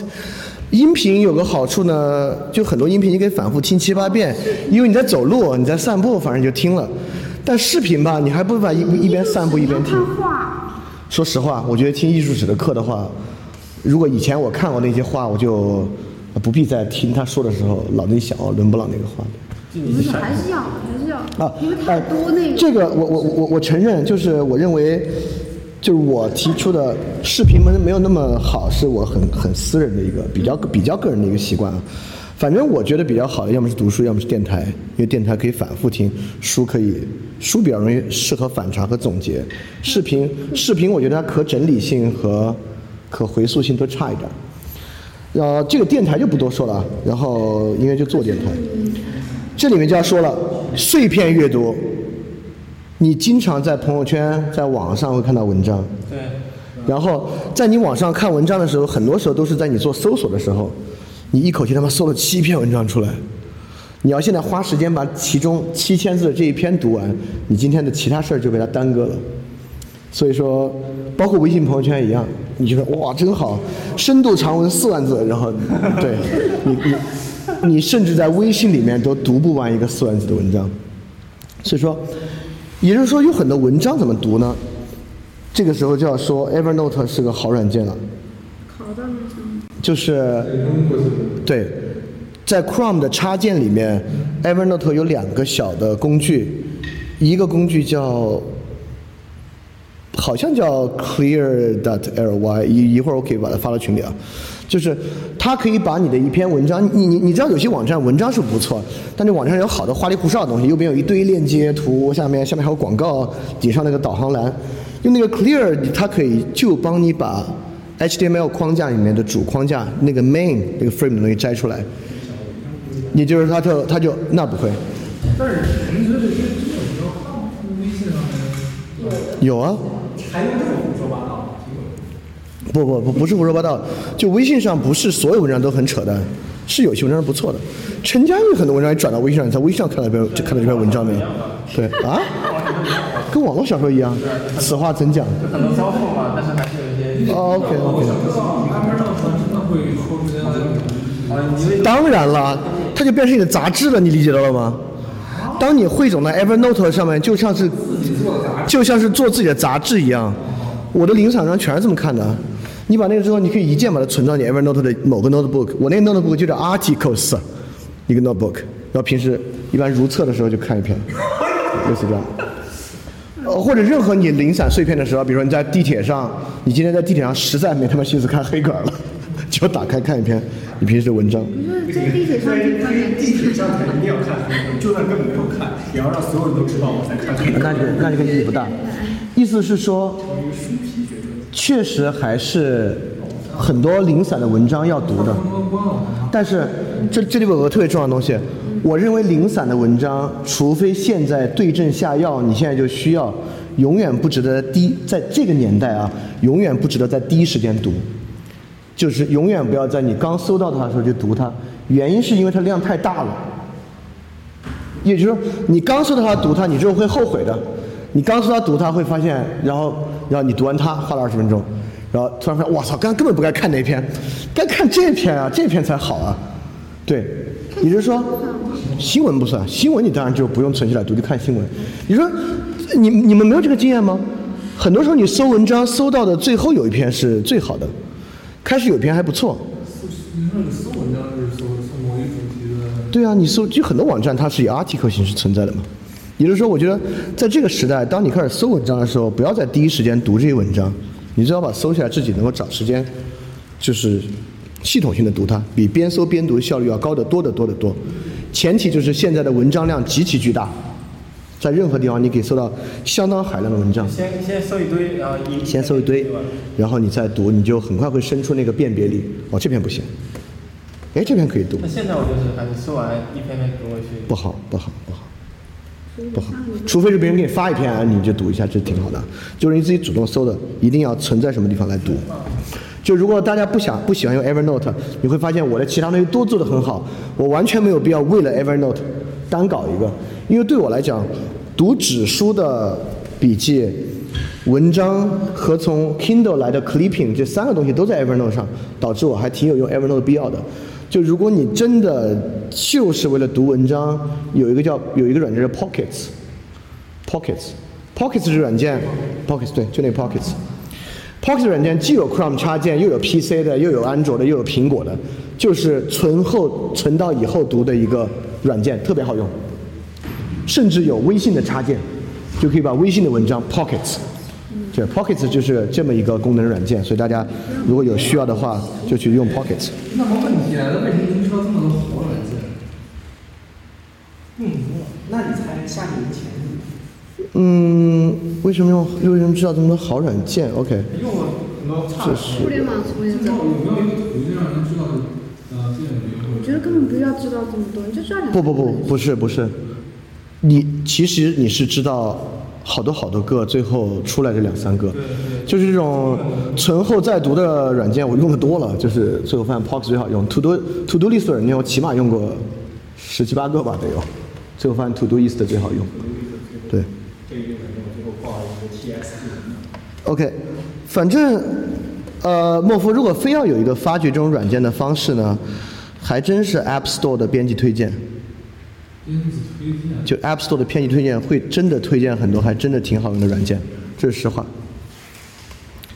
其实如果你们关注有一些推荐软件的比较好的推荐软件的公众号平台啊，嗯什么之前的爱应用啊，现在已经变成广告大杂烩了，就是各种软文的集合。就最早的爱应用还是不错的，但我不知道现在还有没有活的比较比较纯粹的能真正推荐好软件的文章平台，而而没有变成一个广告平台的。我估计悬。这个产品很快就变成广告软件，你会发现唯一合理的收费模式就是接受别人广告，如果你要赚钱的话。然后一旦开始接受广告，它就没有意义了。就是苹果的编辑推荐嘛，确实有很多很好的，那为什么为什么为什么苹果给你推荐可以做一个？因为它就是要靠你买来赚钱，它不用靠广告赚钱。它真的推荐好软件，你用的真的好，买的人多，它就赚很多的钱，这是它的逻辑。对，这是 KPI 的方式问题。好，我们来说搜索。搜索是个特别重要的技巧啊，但这个技巧有点难教。呃，搜索里面尤其难教的一个技巧，你会发现，会用搜索和不会用搜索的人有一个很大的东西，就是他能不能通过搜索过程迭代出合理的关键词。就是你用的第一个词汇绝对不是你最后找到信息的那个词汇，你是用第一个特别傻的词汇，然后搜了一个半拉文章跟你没关的，但在那个文章里面找到哦是这个词，你再拿这个词去搜，然后最后搜出你要的东西。但。嗯。不是说。不是，你这个时候搜的不是文章，比如说你就是搜 Google Scholar 的一个论文，但你根本不知道那术语叫啥，或者你知道那术语叫啥，但你发现他们还有一个更细的术语在描述你 exactly 要那个东西，是你过去根本就不知道的。但是我要说另外一个更重要的东西是。不是 不是。不是通过常识迭代，是通过搜索结果迭代，是尝试。啊，尝试啊，OK，对对对，通过尝试搜结果迭代。我还要说另外一个，最后啊，你要做到的是不用 Google 搜索，你知道特定的信息存在特定的网站里，去那个网站里搜索，这是更重要的东西。也就是说，你一定要最后你脑子里要知道的是，什么信息被凝结在什么内容里面，这些内容呢被存在什么网站上，导致你可以根本不需要用 Google 就搜它。我举个例子啊，呃。那是要建立一套非常大的这个这。就是记忆力，不用不用不用，他这能能记多少？也就三四十个吧，能有多少？就比如说，比比如说，比如说，如果对于中国企业行业的洞察凝结在哪里？你你们你们可能都不太知道。其实凝结在证券公司的研报里，研究报告。证券公司会非常规律性的写研究报告，针对行业的和针对企业的研究报告，很多水平都不低，里面的 facts 数量相当大。你要对经济感兴趣吗？你平时多就多看看研报，研报当然也可以在 Google 上搜，但如果你知道有一个网站叫麦金博或 Microbill 的话，在那上面就基本上都可以看。就是一看研报的网站，literally，就你根本就不用去 Google 上搜研报。所以我的意思是说，你得知道，比如说我们刚才说了，人大经济论坛就替代你用 Google 搜 PDF 书的需要。你在人大经济论坛直接搜 PDF 书，就比在 Google 上好搜。我们会经常发现，在一些特定的网站搜索特定的信息，比在 Google 上好搜。我举个直观的例子啊，假设你因为什么研究的原因，你要知道麦当劳发生了什么事儿，麦当劳的 big events 有什么新事儿，请问去哪儿搜？麦当劳官网，怎么可能呢？麦当官网新闻都什么人事任命啊，什么新薯条上市啊，你要的不是这些 news。请说去哪儿搜？因为你知道，你要在 Google 搜麦当劳，那出来麦当劳外卖、麦当劳优惠信息、麦当劳开业了、大众点评网上无数麦当劳店都搜出来了，不是你要的，去哪儿搜？微博不是，微博你也是哪儿麦当劳砍人了，哪个麦当劳就是小情侣儿，哪个麦当劳的抖音视频搜出来了，这不是 big events，去哪儿搜？好奇心日报。不是被关了停了吗？没有，《好奇心日报》只是被封了社会新闻的采编权。是啊，好奇心日报》是之前第一财经周刊出来的一帮人做的一个商业新闻的网站，他们就是发商业新闻的。这个网站就是比较见长的，就是大公司的商业新闻，就很多大公司的东西，他们特别愿意持续的跟踪。他们有一个。呃，是二十还是十五个？这个数字我没有具体记得了。公司名单包括什么宜家啊、麦当劳啊、星巴克啊。你说你你们现在可以试试，去好奇心日报上搜麦当劳，搜出来的东西你就你你一看这个结果你就知道哦，对麦当劳整体多多元化的了解，用这个就好。你可以是在 Google 上搜麦当劳，当然就搜一堆这个大众点评。嗯。好奇心日报。哎，我直接给你们看吧，这个在我手电脑上都有。多少了？对，你可以看一下，三百零五条。怎么样？还可以看吧？而且好奇心日报的搜索做的就比集合要好。我集合的搜索研发新杯子。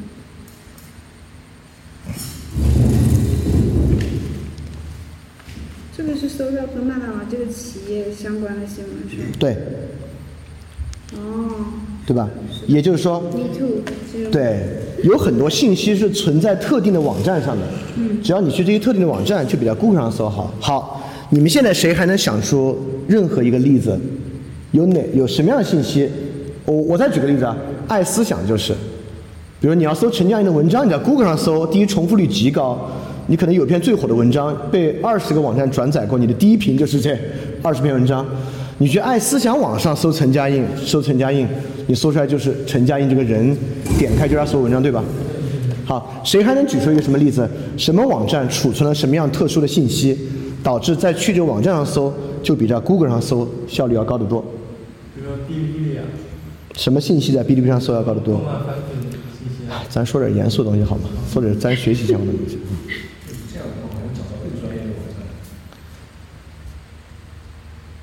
嗯，Tab 那个可以搜到什么？就是很杂的。TED 还挺杂的，说实话，就 TED 起标题都不按套路出牌的，其实挺难用关键字在 TED 上搜出什么东西来。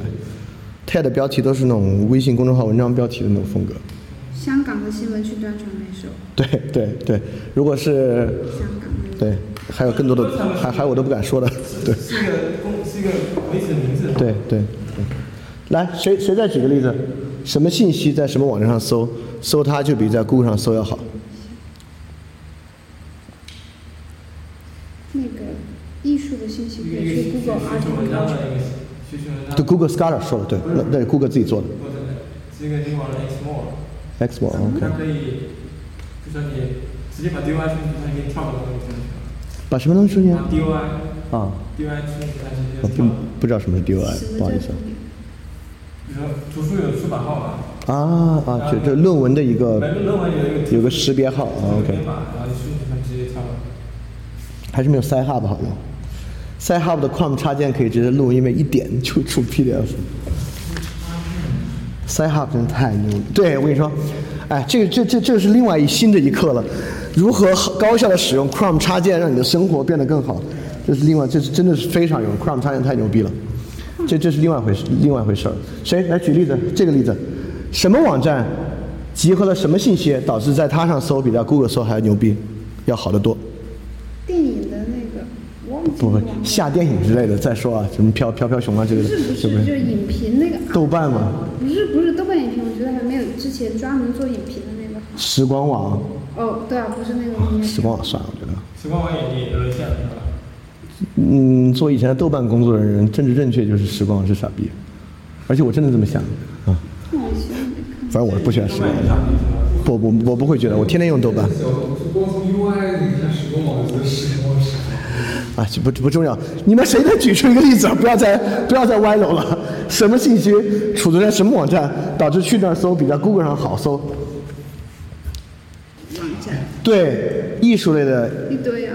不是，就比如说你要做设计，啊，你在 Google Image 搜，就不如去 Behance 上搜。哎，那天谁问了我 Behance 的事情来着？都忘了对吧？你们有人是应该是你问我的。什么有个艺术的 Behance，Adobe 的一个设计师社区，B E H A N C E。你在 Behance 搜任何东西，搜 UI，搜 poster。嗯，Pinterest 不是设计，Pinterest 就是图。我想到一个就是，嗯，你说。基本上大部分我也不知道经济经济学的经济概念，嗯搜这个经济概念大概是什么的时候哎哎，对，国内确实有一个百科比百度百科在偏学术领域的词条的质量要高，就是 MBA 智库。对，MBA 智库里面有个 wiki，这个 wiki 的中文的一些学术的词条质量要高。它是偏经济学的？嗯，其实好多学术都有，经济学多一点，对，经济学多一点，对。还有一个，还有一个新的，还有一个另外一个 wiki，搜英文概念一绝，斯坦福词典，就叫斯坦福，它叫斯坦福 dictionary 还是叫斯坦福 encyclopedia，就是那个百科全书，应该是百科全书那个，就那个上你去搜任何概念，它就是概念的思想严格史，这。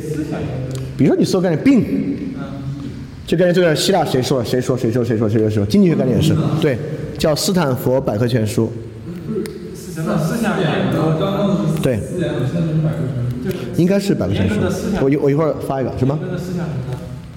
严格的什么？不是那个斯坦福定式是不是那个是严格思想的严格史思想的过程，那个严格不是啊严严格要求那个严格，是延续变革的严格，不是不是严格要求的严格。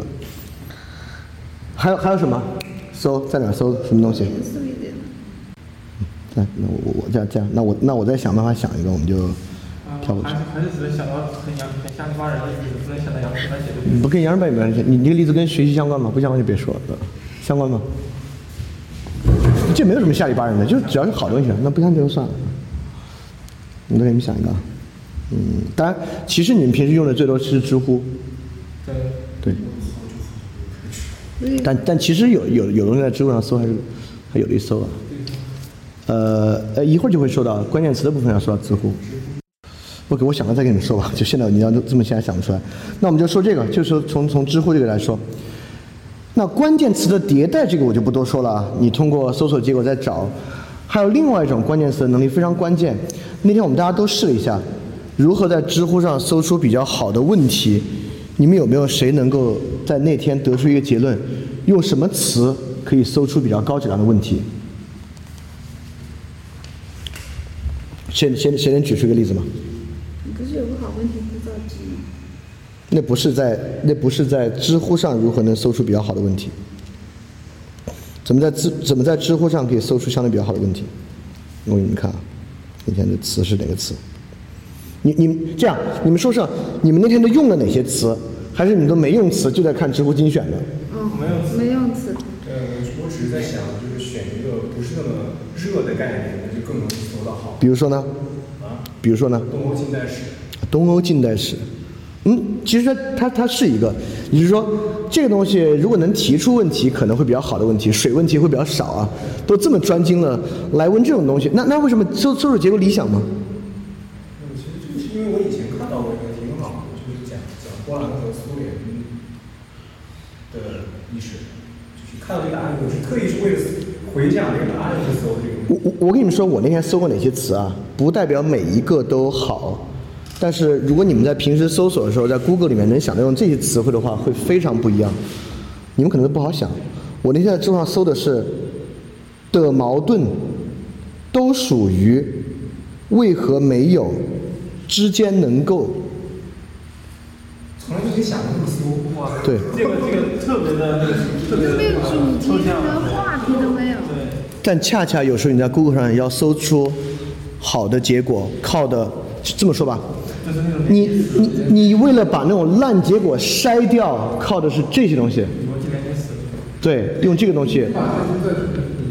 啊，这就没什么可能，就之间能够是否真的都属于的矛盾，类似这样类似这样的词汇。你你有时候在 Google 上搜东西，其实也是这样的，在 Google 上搜，比如说，呃，Google 上有些基础的搜索技巧，不用我讲了吧？就比如说你一搜搜出来全是这个新浪的东西，你点减号新浪，它就不出任何带新浪的内容了。其实百度是一样的，这是抄它的一个东西。也就是说，有一些特殊符号是可以帮助你搜的。比如说，我就要搜张志超，但比如说我就打张志超，它可能是，呃，不，它是张子涵的志向超级大，就把这种东西搜出来了。但如如果你给张志超打个引号，它就搜出来东西就是张志超三个字一定在一起的。比如说张志超搜出好李厚成怎么怎么，你就不想看跟李厚成相关的，你就张志超减号李厚成，那搜出来的东西就是凡是搜索结果带李厚成就不出现。这些技这些技巧你都不知道的话，怎么用怎么用搜索？到底每天都在搜多少东西啊？每天都搜海量的东西，Google 可能绝对是打开量最大的网站。好，还是那个，是这样的。如果你们现在还不知道这些的话，一会儿结束之后，第一个事儿你们就去找一篇文章，而且量没有那么大，量大你也记不住，就是 Google 搜索里边的，就是符号技巧，就哪些符号在怎么约束搜索结果，相当有用。相当于因为你真的平时用 Google，嗯，就是你平时用 Google 最大的困扰就是干扰项太多了。对你要把干扰项剔除，留下的是你真正要的东西。剔除干扰项的方式，一个是用搜索的这些符号规则，第二个就是用这些你都没想到的词汇，就这些没想到的词汇，帮助你选出了最关键的东西。啊，这个这个是除了搜索关键词迭代之外，我我我我我我特别想说一下这种非直觉的关键词。好，然后说这个汪丁丁老师讲这个宽频学习的这个事儿了。就什么叫宽屏学习？这就特重要了，这这个是今天可能最关键的一点吧。留到留到现在再说。对，刘先生把刚才说完，它跟搜索，它跟搜索高度相关。也就是说，就比如说你啊，研究教育的教育文化的转变，你开始在网上搜，搜出很多文章，好，你也把它存在 Evernote，好，然后你还有好的视频你也看，看完之后呢，就就真的懂了吗？归纳一下，总结一下，怎么归纳？怎么总结？先每篇文章总结完之后反然后总结完之后。你看，宽频学习的概念是这么一个概念：你一边读书就一边要搜，一边听讲一边要搜。就比如说，比如说你你你你你你你你在听邓小芒的讲座啊，邓小芒说啊，康德过去有本书讲这个这个这个，你就应该马上搜康德这么一本书，再搜这个这个这个。宽屏学的意思就是说，你需要把所有的信息来源集合起来，同一时间展开。会达到最高效的效果。你一边读书，一边要看着维基百科，这书上你不知道的概念，然后里边有新的视频的内容，你你也都要存下来。里面提到一本书，你这本书要存下来，存下来。里面有本书觉得特好，你现在就是 Library Genius 是把它搜出来，存到电脑里边。所谓宽屏学习，汪老师的意思就是这个：你需要能够基于不同的媒介、不同的内容，在你一个学习路线之上把它全部囊括进来。但这里面有个很重要的东西，不囊括进来之后，我怎么学？这个千头万绪的。所以说我有个特别重要的感觉，这感觉其实是我做电台自己做的时候深刻的感觉到的。不呃，未必需要输出，因为每个人你要非逼着他都要去输出，也蛮奇怪的。但不管怎么说，比如说你有一个话题，这个话题叫教育文化与学生观念的影响吧，假设这个话题，你一定要自己有一个提纲，你搜到的任何信息归纳往这个提纲里归纳。心智地图一样。嗯，我有时候没那么喜欢 mind map，但是也 OK。你知道我我为什么没那么喜欢 mind map 吗？因为 mind map 在大大文本上的展示很糟糕，你只能写在这个块块的 comment 里面，挪上去呢出一块。但有时候其实那个块块的名字不重要，重要的就是接头文本。所以 mind map 确实把这个关系梳理的特好，但它并不，它所储存的信息量比较小。这么说吧，它当然可以储存用 comment 和 notes 的方式，但是那就是观看起来不直观。画那个 Omni Outliner 当然是用这个软件，当然我就不推这种贵软件了，也挺贵的，不重要啊。意思是说，你比如说你最近在有什么主题是你在想的？没有，看，这就是问题。那你读啥书啊？你最近在读什么书呢？没有在读书。太坦率了，就坦率了，我都想打你，你知道吗？对，这不好，文莫夫，就是还是需要啊。那那这样吧，就说他这个主题吧，还是说这个教育？嗨，不不，就说你的。请问，教育文化对学生的影响？假设这个课题，你把它梳理成一个大纲，大致想想，可以把它变成一个什么样的大纲？教育什么？教育文化对学生的影响。院校以高校文化吧，教育文化都大了。一所高校内部的文化对于该高校学生的影响，梳理出一个大纲来。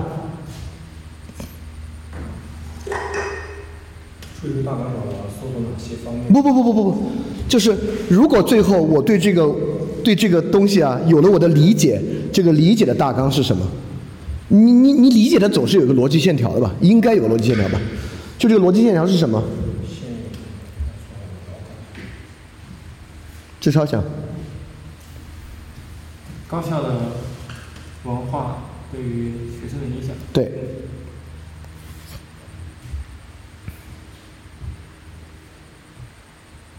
像高校的历史，为什么要读高？为为为什么高校历史？这还挺难的。嗯？你像它的严格，它的那种 OK OK 好，嗯不是不是，这是个抽象话题，不光是研究南科大，所以是所有高校历史还是高校史这个东西哦，我以为你是具体到某啊？不不不不，你当然当你研究怎么可能有某一所高校呢？所有高校，对对，我感觉怎么又跑到经济政治文化那个地方去了？这恰恰是一会儿要说的。这个所有的人类的认知，最后核心连接起来可不就是真经济、政治、文化？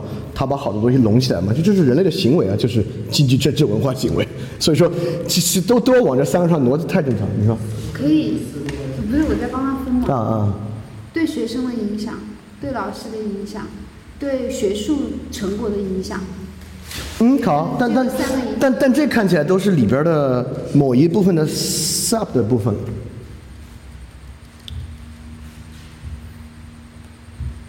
比如说，你看我说啊，高校文化的载体，载体，啊，高校文化肯定有载体嘛？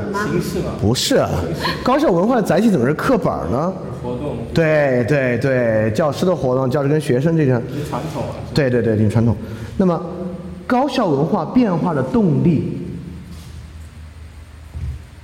然后可能你要可能往下，我我我们不用穷究不用穷究这个啊，然后是高校文化的影响，对学生影响、老师影响、论文的影响等等等等的。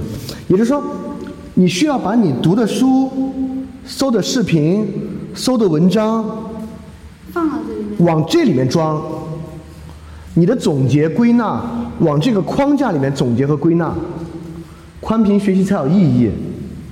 恰恰是这么一个逻辑框架，帮你把所有你要的东西理出一条线索来，你要把它你要把它放进去，就 Omni Outliner 真的非常非常有用，我跟你说不是开玩笑的，想这个问题。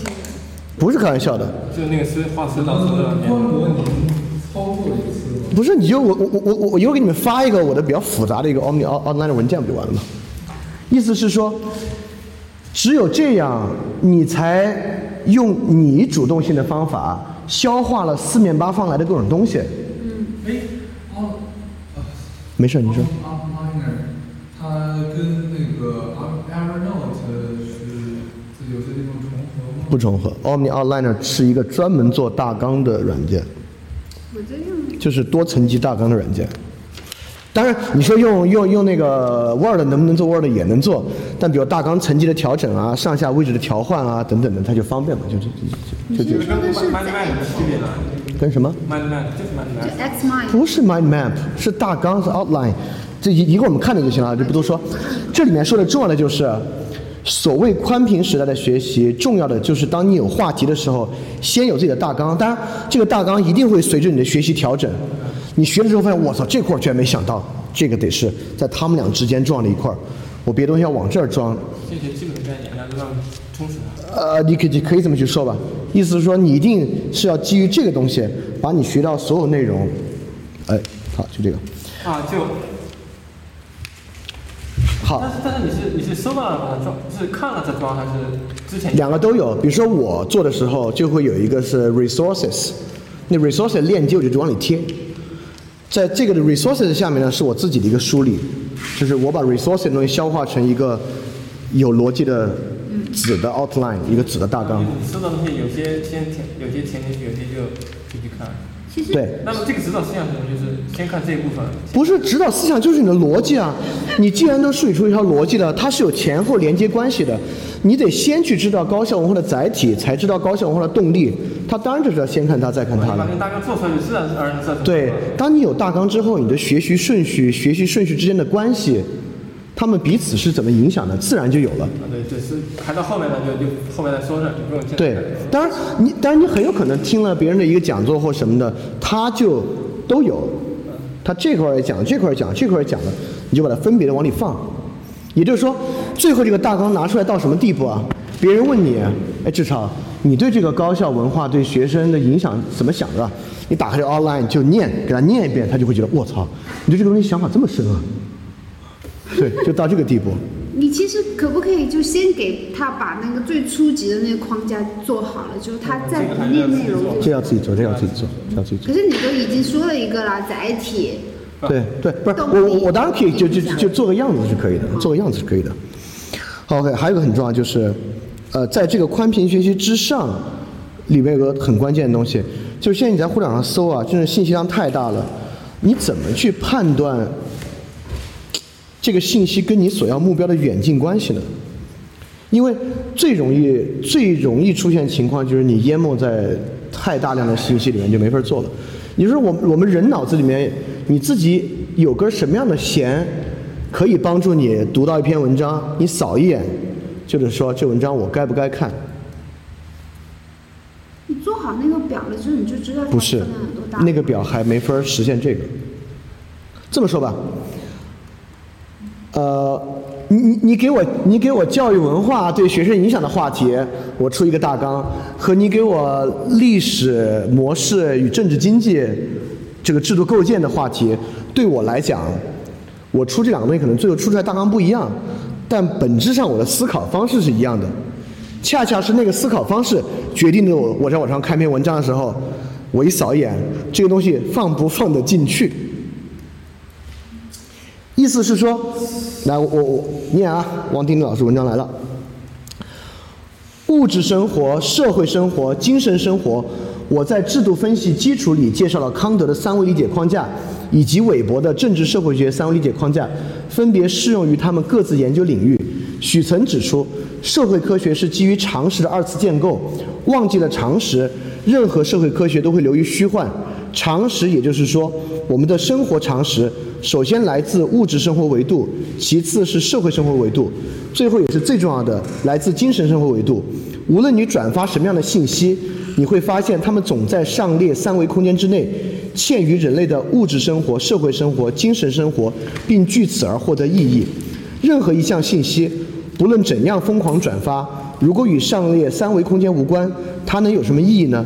没有任何意义的信息，至少基于我的三维理解框架的世界里，因为与生活毫无关联，故而不值得我关注，故而不会去阅读。当然你，你可以不认可它，但是我的意思是说，呃，这个文章是我今天上午刚搜出来的。我会发现，其实刚才那个话就会发现，我平时也是，我如果你说要有个商业框架，就是制度文化行为，就是我研究，我我我这个研究这个词太高太高看我自己了。我学习任何内容，了解任何领域，基本上我基础理解框架就是制度文化行为。所以说，对我来讲，我也是一样，看篇文章，这文章它的说法、它的逻辑，能够放到制度文化行为之下，OK，就把这种读。有些文章可能很好，这就是所谓对不对路子，可能文章真特好，但他那个方式实在是没法儿比较好的纳入在我的接受里面，这文章我就不读。这两个字你要发发群组的，嗯，这这两个字是可以，我发群组没关系，这可以发。我我把这篇文章都发群组里面。这篇文章的标题特别有耸动性，但你读下发现完全 get 不到。标题叫做《微信时代的读书捷径》。哇操，你这太好了！然后你读完之后发现，然后你读完之后发现啊。也没有读书捷径，捷径那里，他的读他的读书捷径就是这个意思。意思是说，读书捷径是说，当你有这么一个三维理解框架之后，你就知道哪些该读，哪些不该读，因此为你节省大量时间。是这样的，这是一个经。这是一个经济，这是一个经济学的道理。来来来，是吧？这是一个经济学的道理。当转发成本越低，阅读成本就越高，对吧？肯定的吧？所以说，所谓阅读捷径，就是在这么高的阅读成本之下降低成本的方式。降低成本的方式呢，就是这么一个框架。所以我相信每个人，就是制度、文化、行为，就是这是有明显的学科的啊，这明显有点像这种从社会学到行为学的这么一套方法。我基本上就是来想问题，就是基于这个来想。就每个人，比如说读历史比较多的，历史可能有他自己的逻辑。那汪丁丁这个物质社会精神呢，有点儿有点儿黑格尔那个意思啊，或者怎么样，有他自己的逻辑。就是我觉得这个逻辑可能没有高下之分，但那种太基础的、太难义务的可能差一点啊。就你要稍微有一点点框架，这框架没有高下之分。但我真的要跟你说，确实是这个框架结合刚才所谓宽频学习你自己那个大纲，在极其快速的帮助你筛选。你看我我平时做电台，真是一周一期，就一周一期那么大信息量，其实平时看东西真的是。这么说吧，我肯定要搜出我最后说的十倍的信息，才选出那些往上讲。就能够这么快速检索处理的根本原因，就是你脑子里面，当然你也可以说，由于由于你这么快速处理，你有个所谓的制度文化行为框架，这个刻板印象可能帮你滤过了很多真正重要的有效信息，导致你错过了好多东西。会的，绝对会的，绝对会的。但是呢，在这个信息这么庞杂的时代，它确实帮助你在高效的。很有优先性的处理信息，这东西很重要的，这很重要的，因为我不相信，这么说吧，我不相信在这个时代，特特殊的方法。对，有一个特殊的方法可以帮你就选出那些最重要、最好的信息，没有，因为量太大了，而且太庞杂了，什么样的东西都有，就没有那个东西。一条金律，这个你可以试试，有没有最精华内容的自动判断机，可以可以跳出所有这些框架。最高效的判断出最后，那就做出来真是造福造造福世界，对。人人类人那真是要要的话就好。对，所以说基本上就是最最后两块，我再总结一下。你首先一定要去明白，怎么明白呢？恰恰是通过梳理一条条的大纲，你开始明白我的思维框架是什么。当你这个明确之后，在你看到一个信息的时候呢，你对它获得这样分辨能力，导致你。即使在 Google 上海量搜索，一次性打开二十页，你能很快的留下三个你要看的，存到 Evernote 开始看。这个就是比较高效的获取信息和学习一个特别重要的。就我平时为什么用 Google 都能想到那么葛的关键词，基本上就是因为用的太多了，基本上一用开一个话题，咔就开个二十个，然后开始看这个不对，这个不是，这个不是，这个是，这个不是，然后再下来看。对，这是比较比较关键的。所以基本上我今天要说的就是这些。包括了你怎么找到一个出发点，这个出发点怎么找到一个基本的框架，就是维基百科、文献综述和那个牛津手册那个，在这个基础之下有阅读论文的阅读、阅读的节奏，怎么通过阅读中的启示保持阅读兴趣，然后主题是阅读之中选择交叉学科的书籍，然后在哪里去找到这种侵侵害别人知识产权的方式，然后非阅读里面有这种电台啊，就碎片阅读使用什么工具，怎么去完成？为什么永远不要在第一时间阅读一篇文章？你说？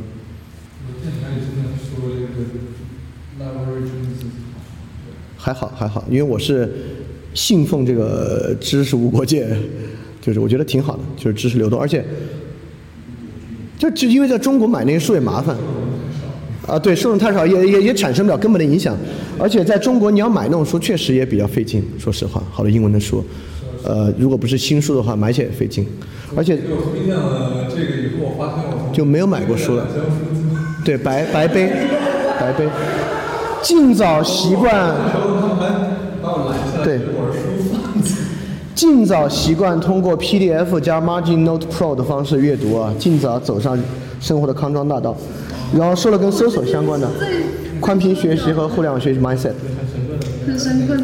对啊，回去把我的迷你拿出来。好。呃，我我我我要说就这些，你们还有什么问题吗？关于学习的这么细节的技术性层面的，就如果我知道的，我都就是慷慨的全部说出来，呃，好好好坏坏，大家可以自己评判。